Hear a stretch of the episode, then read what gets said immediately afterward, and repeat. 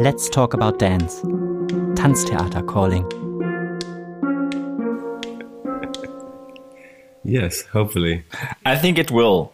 But I just have to turn out my phone and we have to get a bit ready. Because, you know, everybody, it was like a technician workshop here with Carsten, like figuring out which kind of microphone, and it took us ages. You know, Hannah, next time we get a, like a, a schnapps or something with in between.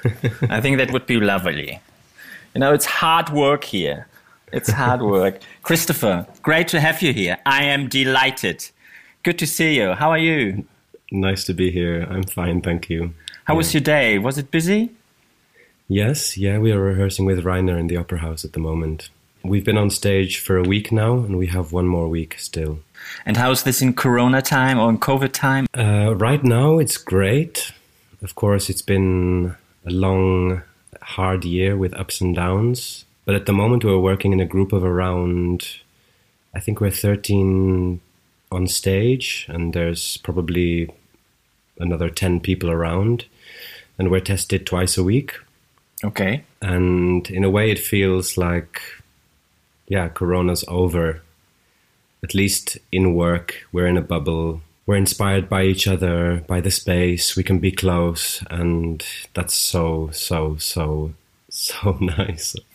Yeah, it's been a long time. It's a yeah. breathing again, a bit, yeah. I reckon. Yeah. Yeah, the last time was November. Okay. With uh, Das Stück mit dem Schiff. Yeah. So it's been a while, and it's really great.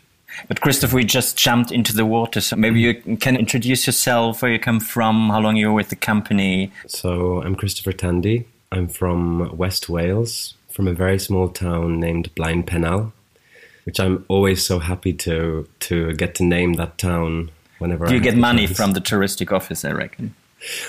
There's no touristic office. okay, good it's about th- 30 people living uh, okay. along uh, a road where there's not so many cars passing. But who's passing there? Just the people who live there or who live in another tiny village nearby. Yeah, it's lots of fields and trees and sheep and farms, and it's very quiet. So I came all the way from there to here, and the journey was long. I'm 38 now. I studied in Laban mm. in London for three years. Then I was a member of the National Dance Company of Wales for four years. It's a repertory company. And I moved to Amsterdam in 2009 and was living there for 10 years, working first of all with Dance Group Amsterdam. And then for eight years, I was freelancing working mostly between the Netherlands and the UK, but sometimes also in Germany, um, in New Zealand, uh, in Malta. Uh, yeah, I traveled around a lot and I joined the company here as a guest in September 2018, where I performed Rite of Spring. Mm-hmm. And I joined as a full time company member in January 2019. But would you say you're a choreographer or you're a dancer or you both or you're you just describe yourself as an artist because I think and therefore I was asking you because I think it's so interesting to first of all to come from a freelance or free structure again in an institution. I mean at the moment if I were to put words to define my title I would say I'm a dance artist at the moment uh, working as a performer a dancer but yeah when I was freelancing I was working mostly still as a dancer um, in a lot of collaborative projects. I was also working as a rehearsal director. I was restaging some pieces from a choreographer I worked with for eight years called Ivan Perez, mm-hmm. who's now the director of Dance Theater Heidelberg. So I was teaching some of the pieces that I originally performed in. I was teaching them for him in other companies. Uh, I was also teaching a lot of classes. Um, I developed my own technique, kind of. I mean, maybe technique is the wrong word, but like approach or a set of principles that I used in my classes. I was using improvisation, partnering, floor work. Yeah, I had certain principles that I was using in, in my classes. Um, I also choreographed a few times, but somehow the, all those other things were supplementing my career as a dancer when you dance, I mean, you have to take not only um, like a lot of effort to practice this job, but also physically and you know and mentally, and to go through this processes again. And, and do you have something which you all the time triggers? Is it just is it the moment being on stage, or or is it something? Well, what is it now for you? Let's say. Yeah, well, it has changed. I could say that being a very shy child, becoming a performer was a way to get over my myself.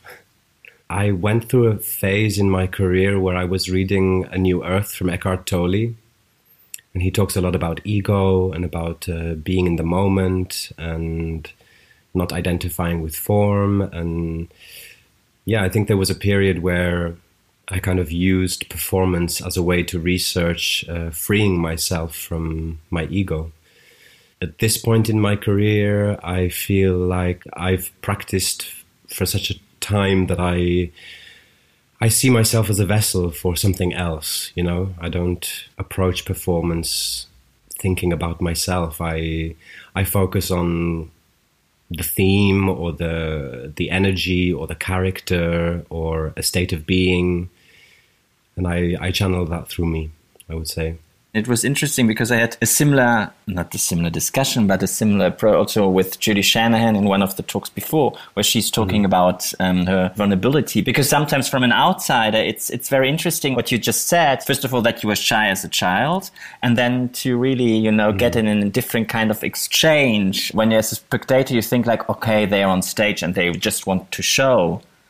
Why did you had to overcome your ego? If I explain the journey from a, being a young performer to where I am now, I would say I was very concerned with the idea of right and wrong. And if I would do something that I thought was wrong, I failed. And I would get very nervous before a show. And after a show, I would reflect on what I did and think about, yeah, what was good and what was bad and that was kind of my early years in the National Dance Company of Wales. That was the way I I was performing, and I was lucky enough over the last years before coming here as a freelancer to work with choreographers and makers who didn't uh, have that way of looking at me, and I was doing more improvisation performance. And I made a journey towards another way of performing. And seeing everything as being right in a way, and that it's more about how you deal with it than what's happening. Uh, my attention doesn't even go there anymore. There's something about performing where you just get to practice being in the moment and i don't anymore make the separation between on and off stage and i mm-hmm. do still get nervous sometimes but it's not in the same way when i performed um, the chili piece we call it El musguito en la piedra, ay si, si, si, from Pina. Uh, that was a very stressful and short process to learn the role of Rainer. And it required a lot of focus. So I was more nervous about being able to deliver the focus that was required. But yeah, uh, going back to this thing of not separating on and off stage, you know, if you if you're walking through your house from one room to the other and you trip over something, you just trip over it and then you carry on. And why would it be different when you're on stage? Of course, it's because people are watching you. But I can just react as I would react in my daily life. I don't have to separate performance and think, oh, well, that's not supposed to happen. You know, it's just another yeah. focus. Yeah. Do you think in the process now you just was mentioning with Rainer, are you thinking about the solo you were dancing? Well, in terms of movement language in the piece we're making at the moment, there's definitely a parallel and I would also say there's a parallel in the process we're going through to make this piece than the process he would have gone through with the company to make his role in the chili piece.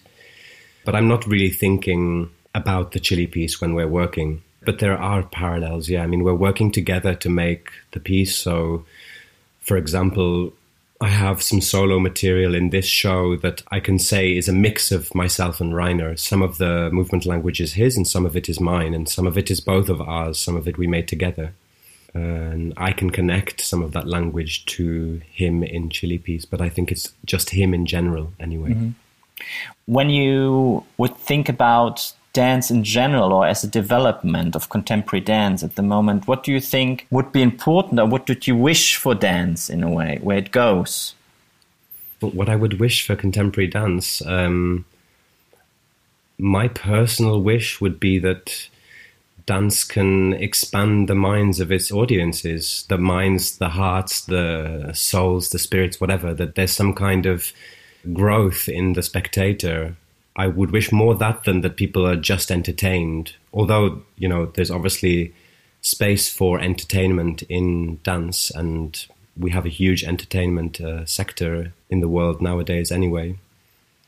How was your reaction or your remembrance when you were doing the role of Jan Minarek in Bluebeard?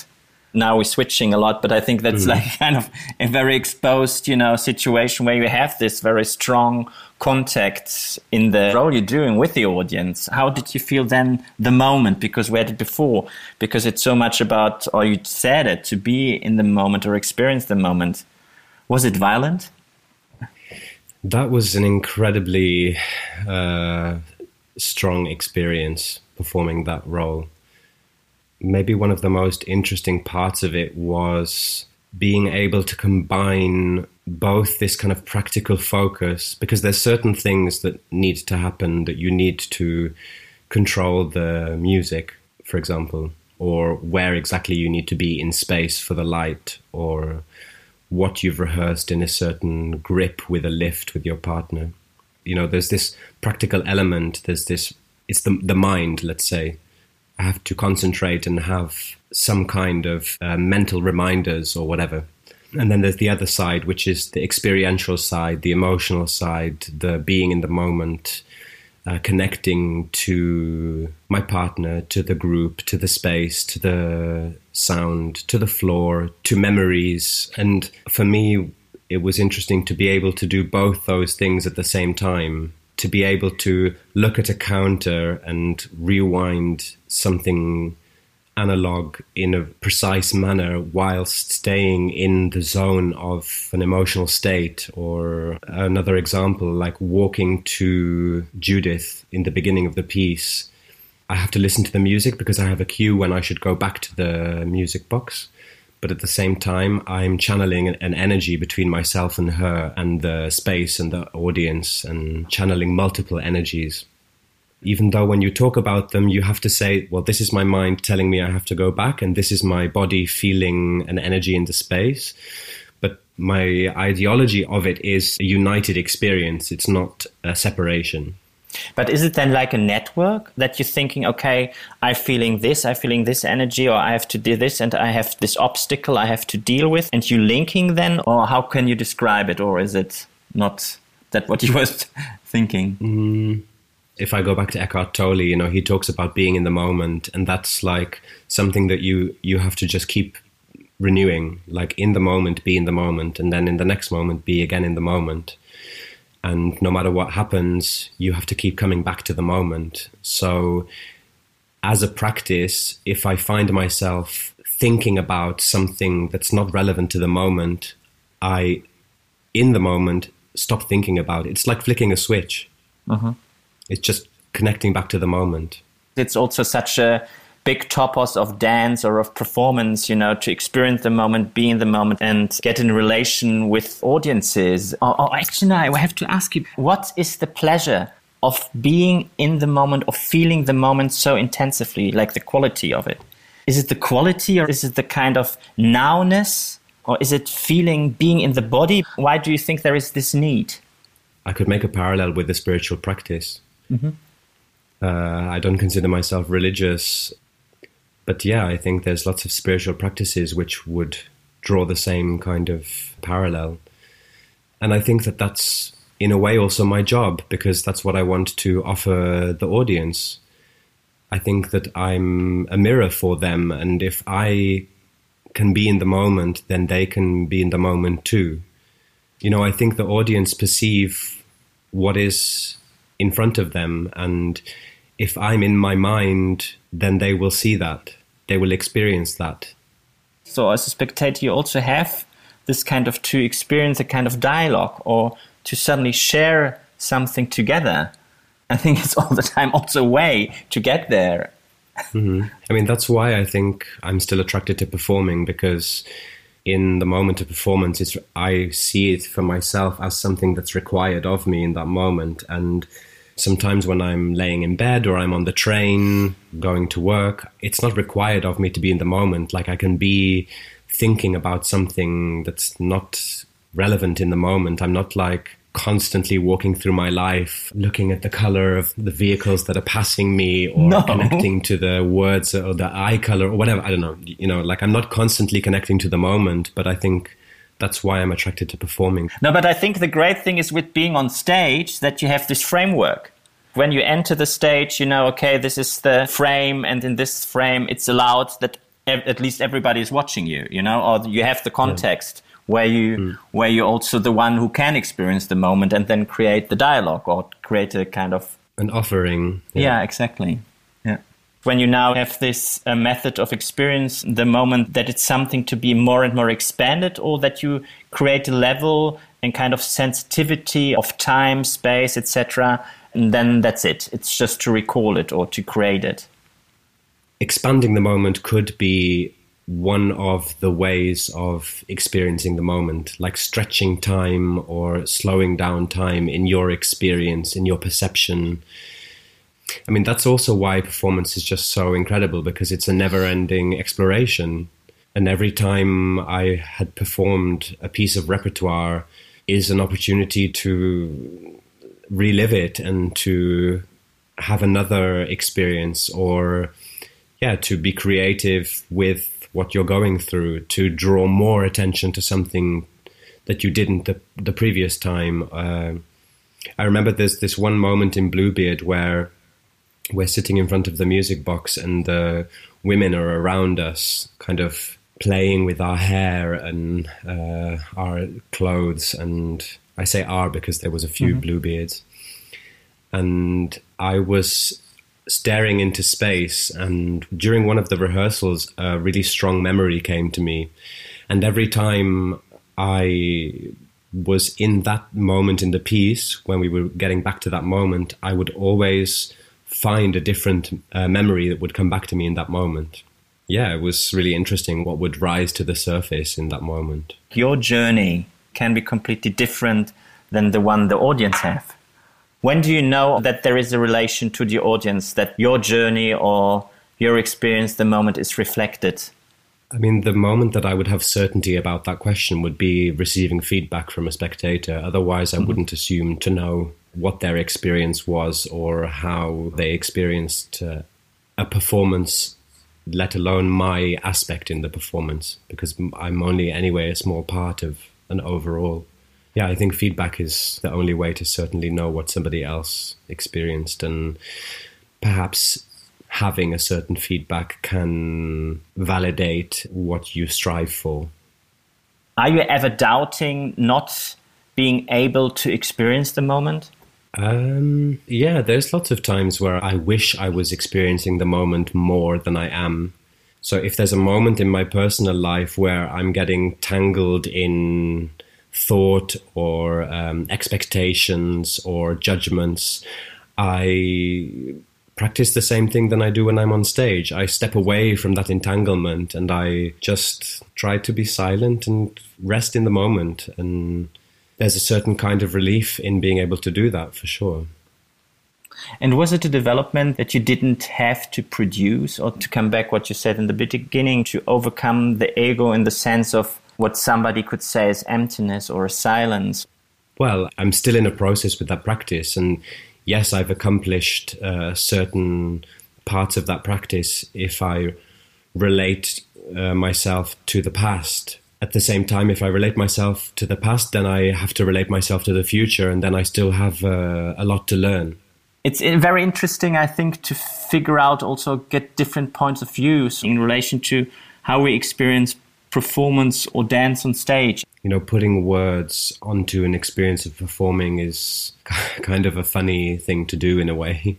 Because I'm saying all these things and I don't really know if what I'm saying is what I definitely do. You know, I'm, I'm putting words is uh, is an attempt and and a, a, valuable and interesting and worthy attempt. Um, yeah, your ability to put words on something are different than your ability to do something else. And therefore, I love that we had this discussion because the title of the podcast is Let's Talk About Dance. and maybe there are things we can't talk about, but there are things we can talk about, and at least you know there's a further discussion about Yeah. it, and I think that's interesting and that's worth it. Yeah, and to share those words with listeners can expand their insight, possibly, hopefully.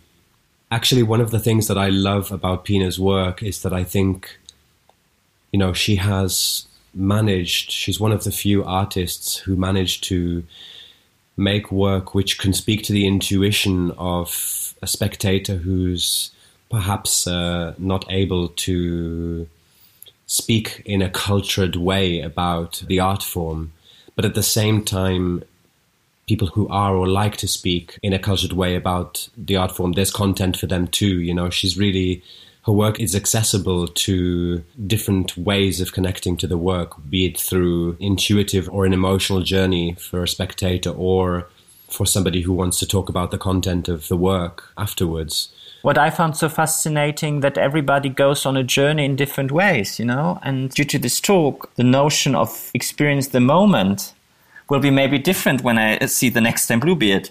That's also then my extension, knowing about the extension of the moment.